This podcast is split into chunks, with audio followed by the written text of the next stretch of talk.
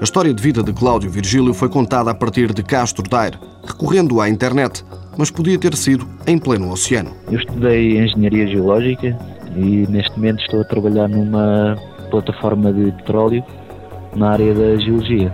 Portanto, sou uma espécie de meio engenheiro, meio geólogo.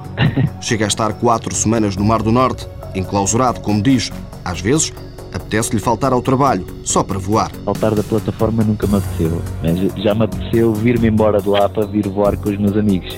Aí dá vontade de saltar dali para fora.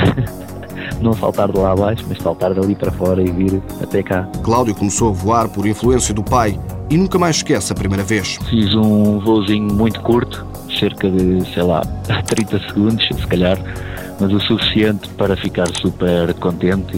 Em tudo na vida, a primeira vez é sempre marcante, com sensações difíceis de escrever. Tirar os pés do chão e sentir-me como, como um pássaro, como uma gaivota, já que estava na, na praia, é uma sensação.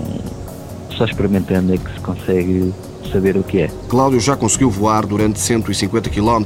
Está longe do recorde do mundo, que são 507, mas acredita que pode lá chegar.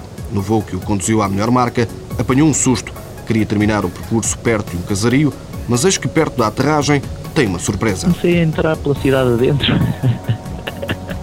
e às tantas o sítio que eu escolhi para aterrar, quando eu já estava mesmo praticamente aterrado, é que reparei que estava a brilhar, ou seja, o que me parecia ser um chãozinho de, de relva era na verdade um terreno cheio de água.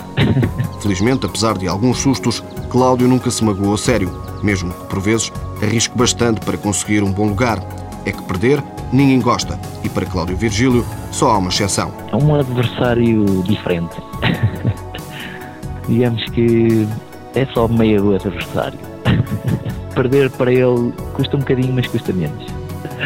É evidente que eu prefiro que seja ele uh, a ganhar uma competição do que outro amigo qualquer. Cláudio Virgílio, 28 anos, este ano obteve a melhor classificação internacional ao ganhar o pré-campeonato da Europa. No Campeonato do Mundo do México ficou na posição 55, na Liga e Campeonato Espanhol já ficou em terceiro lugar. Na temporada passada foi campeão nacional e atualmente ocupa o segundo lugar no ranking. Apoio Instituto do Desporto de Portugal.